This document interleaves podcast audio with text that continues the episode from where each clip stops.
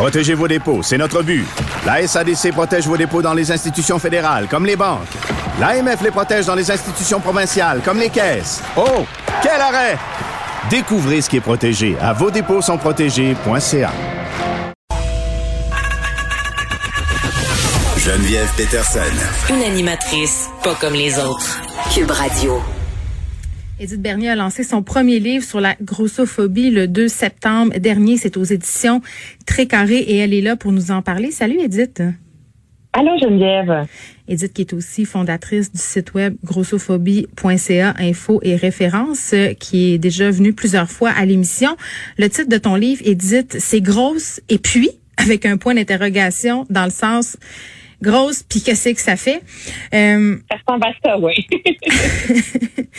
Pourquoi tu as décidé d'écrire un livre sur la condition des personnes grosses euh, et sur la grossophobie?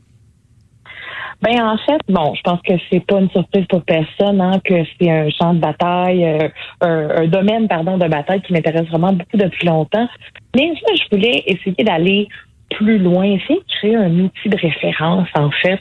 Et, c'est un peu un concours de circonstances. Euh, c'est l'année passée, en fait, pas longtemps après qu'on se soit parlé pour la première fois, parce que hier, ça faisait un an qu'on que tu m'interviewais pour la première fois. C'était notre euh, anniversaire. C'était notre anniversaire. Et donc, pas longtemps après ça, euh, bon, il y avait eu euh, un article qui était sorti dans le journal et j'avais eu euh, un message d'une maison d'édition de quelqu'un qui me disait As-tu déjà pensé écrire un livre sur la grossophobie? Et je me disais, ben, c'est sûr que j'y ai pensé. mais là, c'était beaucoup plus concret, c'était beaucoup plus réel et j'ai décidé de m'embarquer dans euh, dans cette belle aventure là et euh, ben euh, un an plus tard voici voici ce que ça donne. Et je suis vraiment super fière de dire une chose c'est que tu es mentionné Geneviève dans ce livre là et, et à titre d'allié en fait oui mais moi ça me rend mal à l'aise. Tu le sais on, en a parlé en privé de cette histoire là puis là on va en parler en public mais tu as fait une liste de personnalités publiques qui sont des alliés par rapport mhm. à la cause de la grossophobie. Puis moi je suis pas bien d'être sur, sur cette liste là puis je encore mal à l'aise. Puis je, te dis pourquoi, je te le redis. Euh, c'est parce que je, réalise que j'en ai des biais grossophobes souvent euh, internalisés à l'intérieur de moi. Puis tu sais, j'ai plein de réflexions pas le fun des fois sur les personnes qui sont grosses et même sur moi-même. J'ai déjà parlé de mes troubles alimentaires plusieurs fois en ondes. Fait on dirait que je trouve pas ça légitime d'être sur cette liste-là. Mais je veux juste le dire. je pense que le mot-clé là-dedans, c'est, tu viens de dire, tu réalises. Tu le sais et tu le sais que c'est un problème. Et moi, je pense que c'est là, en fait, la clé. C'est ça la grande différence.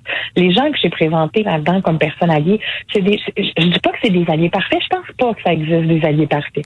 Mais c'est des gens qui sont vraiment sensibles, qui font attention à leurs gestes, qui réalisent quand ils ont des réflexes euh, grossophobes. Et ça, je pense que euh, c'est ça qu'il faut mettre de l'avant et c'est ça qu'il faut encourager. Parce que si on s'attend que tout le monde soit parfait pour leur donner une belle petite étoile dorée, on va attendre longtemps puis il n'y en aura pas beaucoup. Ben, euh, c'est quoi être grossophobe? Être grossophobe, ça peut vouloir dire un paquet d'affaires, mais en gros, être grossophobe, c'est d'entretenir des préjugés, des discriminations, des comportements hostiles à l'égard des personnes grosses, que ce soit soi-même ou que ce soit les autres. Ça veut dire de croire que les personnes grosses euh, sont plus paresseuses, euh, manquent d'hygiène, euh, qu'elles sont moins compétentes, qu'elles sont pas belles, euh, qu'elles sont forcément toutes moins en santé, des choses comme ça, par exemple. Là, tu dis quelque chose que moi je trouve, euh, ben, tu dis plusieurs choses intéressantes euh, dans ce livre-là. Edith, là, je d'ailleurs le conseille à, à toutes les personnes, surtout celles qui ont des préjugés envers la grossophobie, là, qui disent ah franchement sont gossantes les militantes euh, qui parlent de grossophobie, euh, je suis pas grossophobe parce que justement ça déconstruit un peu tout ça. Le ton est vraiment pas culpabilisant. Puis ça j'ai aimé ça. Tu dis au départ, Edith, euh, que t'étais pas prédestinée à être grosse. Ben non, j'ai pas le profil type en fait de la personne grosse. J'ai constaté euh, en fait en consultant l'espèce de, profil type, donc euh, au niveau de l'Institut national de santé publique du Québec, euh, l'INSPQ. Et en fait, la personne grosse typique au Québec est un homme et habite dans les régions. enfin, j'explique tout dans les, je m'excuse, je me rappelle pas en détail tout, tout, tout le profil, mais en fait, sur, sur comme cinq, six critères, j'en ai juste un qui explique, en fait, qui, fait que je serai dans le profil type. Donc, sur, mettons, cinq... Tu viens d'une région. Et c'est celui de d'avoir grandi en région dans mon cas, mais à l'heure actuelle, ça fait la moitié de ma vie que je suis à Montréal et l'autre moitié de ma vie que j'ai fait euh, où j'ai grandi à Matane, en fait, en Gaspésie. Euh, bon, puis tu soulignes aussi que tu viens d'un milieu privilégié, euh, parce qu'on a souvent, on a souvent cette idée-là de la personne grosse justement euh, qui était foirée sur son sofa, qui vit de l'aide sociale, qui mange de la malbouffe. puis c'est pas du tout ça. Là. Je pense que tu déboulonnes aussi dans ce livre-là le fait que quand tu es une personne grosse, c'est de ta faute. Oui, ça, c'était quelque chose qui était vraiment important pour moi à explorer parce que non seulement pour la perception que les gens ont des personnes grosses, mais pour la perception que les personnes grosses ont d'elles-mêmes.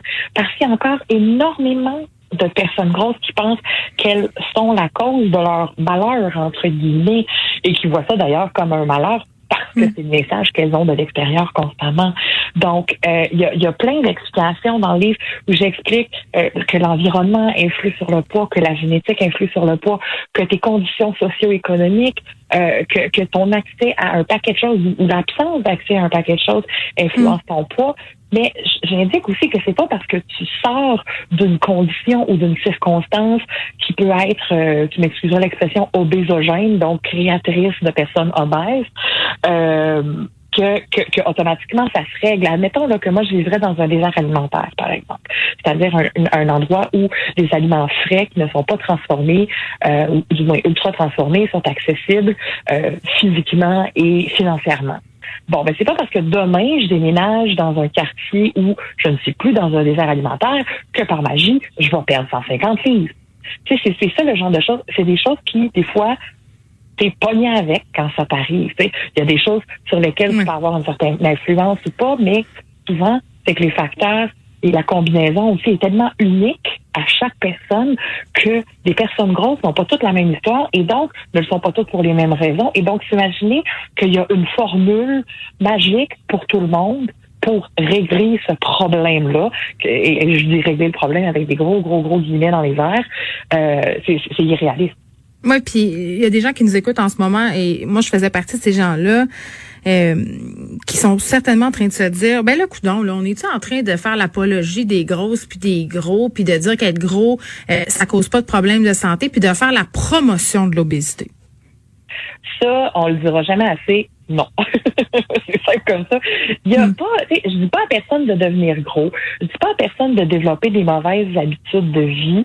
Euh, je, je, au contraire, moi, je suis, je suis la première à dire c'est important de développer des bonnes habitudes de vie. D'ailleurs, j'avais une discussion récemment avec quelqu'un et on disait pourquoi ce qu'on appelle la fameuse prévention de l'obésité, pourquoi on n'appellerait pas ça tout simplement le développement de saines habitudes de vie? Parce que de un, ça serait beaucoup plus inclusif de l'ensemble de la population.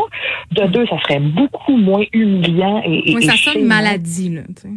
Mais tu sais, c'est ça. Et, de toute façon, je veux dire, il y a personne qui perd là, à développer des, des, des tu sais, à être moins sédentaire, à manger des repas équilibrés, à faire attention à sa santé psychologique. il y a personne qui perd à ça. Là. Il y a pas juste les.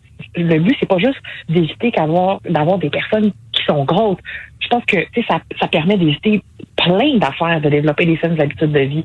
Donc, et d'éviter de mettre une cible et, et de mettre un emphase qui est malsain sur les personnes grosses. OK. Est-ce que c'est grossophobe de vouloir maigrir, Edith Bernier?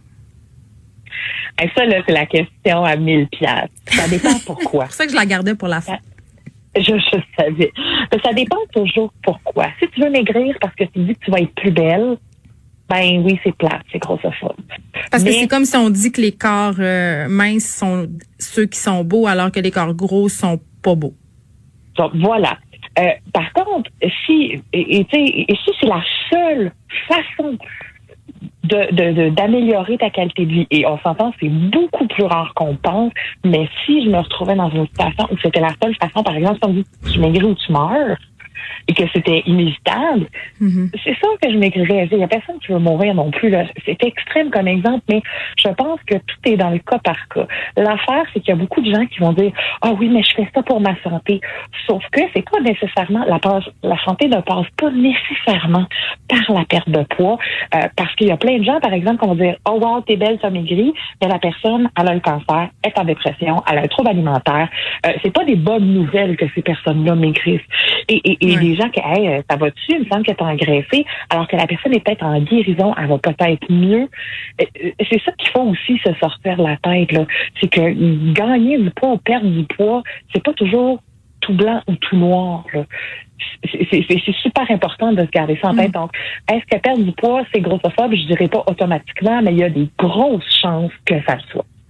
Ça s'appelle Grosse Épuis. C'est aux éditions Très Carré. Merci, Edith Bernier, pour cette conversation. Puis je vous invite vraiment à aller lire euh, ce livre-là parce a mille, mille questionnements, mille réflexions qu'on n'a pas eu le temps euh, d'aborder aujourd'hui. Et vraiment, c'est une, c'est une magnifique occasion de se confronter à nos préjugés, euh, à faire un petit examen de conscience aussi parce que, puis j'en suis fermement convaincue, on vit dans une société grossophobe où justement on nous impose des standards de beauté qui sont très, très précis et en dehors de ces standards de beauté-là, point de salut. Et ça donne lieu à toutes sortes euh, d'enjeux au niveau de l'estime de soi. On, on, en discute souvent ici même à l'émission. Puis à un moment donné, ça serait peut-être le fun d'arrêter de mettre l'emphase sur le corps des autres. Merci, Edith.